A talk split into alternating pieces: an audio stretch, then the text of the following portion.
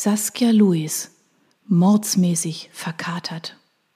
Kapitel 1 Es gab schreckliche Dinge auf der Welt. Krieg, die Pest, Donald Trumps Frisur, Atombomben, Analogkäse. Eines furchtbarer als das andere, doch hätte man mich an diesem Morgen gefragt, was sofort abgeschafft werden sollte, hätte ich Sonnenlicht geantwortet. Ich war nicht stolz darauf, aber es war die Wahrheit. Scheiße, stöhnte ich und hielt mir die Hände vors Gesicht, um die lästigen Strahlen davon abzuhalten, mir die Augen aus dem Kopf zu brennen. Meine Schläfen schmerzten, als hätte eine Horde Sumoringer die ganze Nacht darauf Steppen geübt. Ich rollte nach links, um meinen Kopf im Kissen zu vergraben, und stieß gegen etwas Warmes, Knittriges.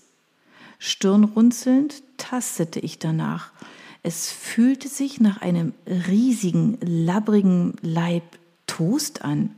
Unter großer Anstrengung öffnete ich ein Auge. Erneut blendete mich das Licht und ein Schwall Übelkeit schwappte gegen meine Magenwände.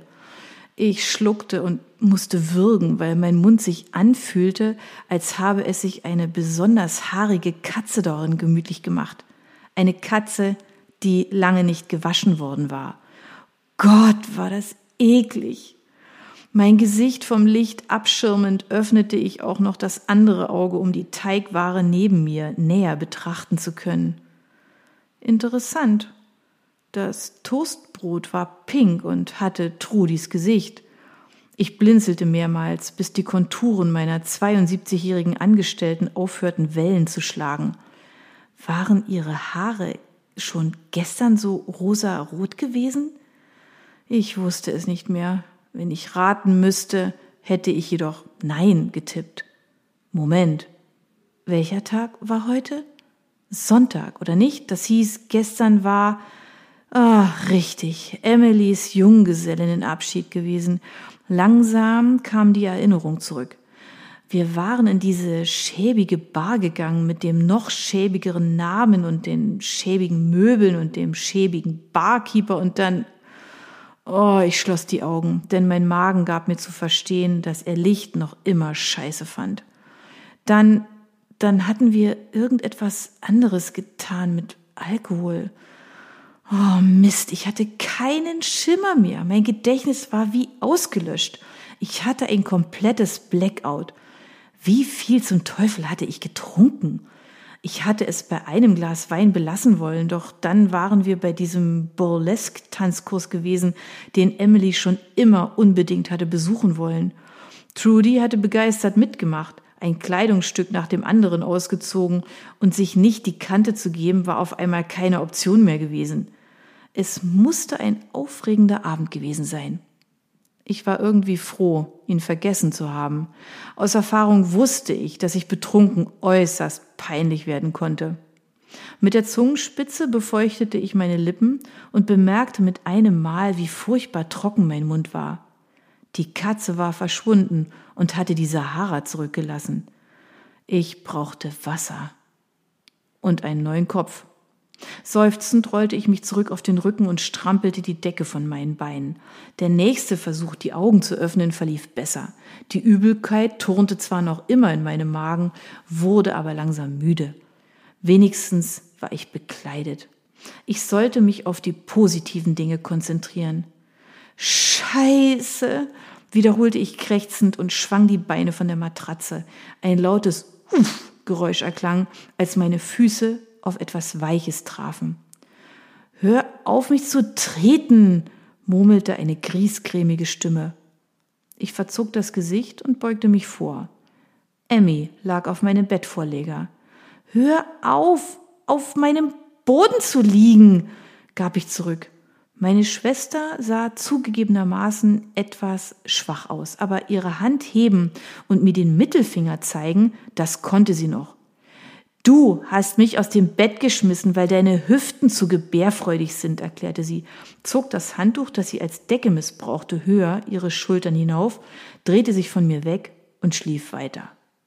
Ich rieb mir mit der Hand über die Stirn und atmete mehrmals tief ein, bevor ich mich dazu imstande fühlte, aufzustehen. Wasser. Ich brauchte Wasser. Umständlich stieg ich über Emmy hinweg und stolperte in den Flur. Eine pinke Spur aus Glitzer führte in mein Wohnzimmer mit Einbauküche, und wie angewurzelt blieb ich im Türrahmen stehen. Die Küche war ein einziges Schlachtfeld. So schlimm hatte es hier nicht mehr ausgesehen, seitdem ich Twinkie, meinem verhaltensgestörten Kater, zu viel Kaffee gegeben hatte und er die Wände hochgegangen war. Er mochte sich zwar für einen Hund halten, aber seine Krallen waren noch immer die einer Katze.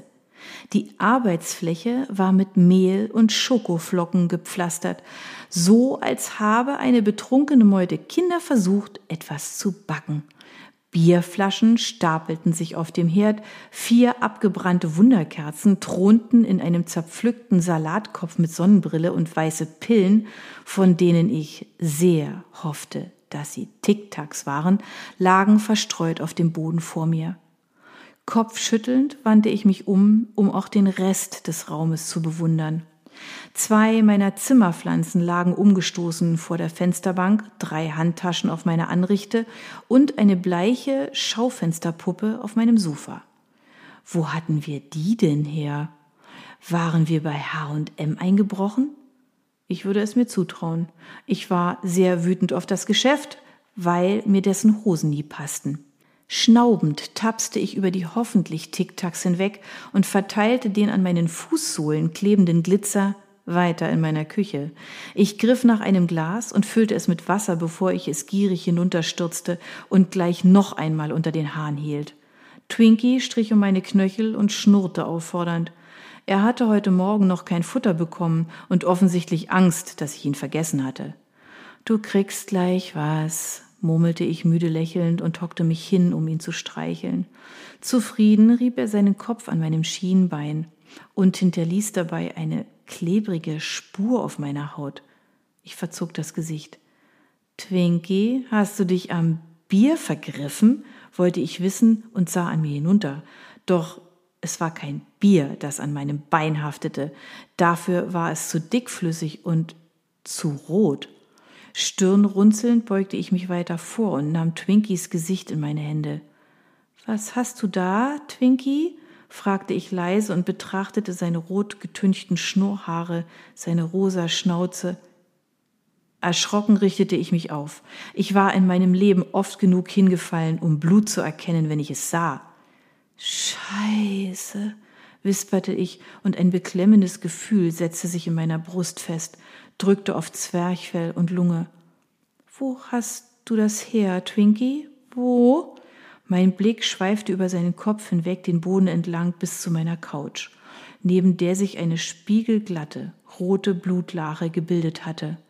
Mit trockenem Hals, aufgerissenen Augen und heftig klopfendem Herzen starrte ich die Schaufensterpuppe auf dem Sofapolster an, das gestern noch nicht im Batik-Look rot eingefärbt gewesen war. Die Puppe lag auf dem Rücken, ihr einer Arm hing über den Rand des Sofas und berührte mit den Fingerspitzen die rote Lache. Die andere war an die Seite ihres Körpers gepresst. Sie hatte lange rote Haare, die ihr Gesicht noch bleicher aussehen ließen, trug ein weißes Sommerkleid und bei näherem Hinsehen ragte ein Küchenmesser aus ihrer Brust. Mein Küchenmesser.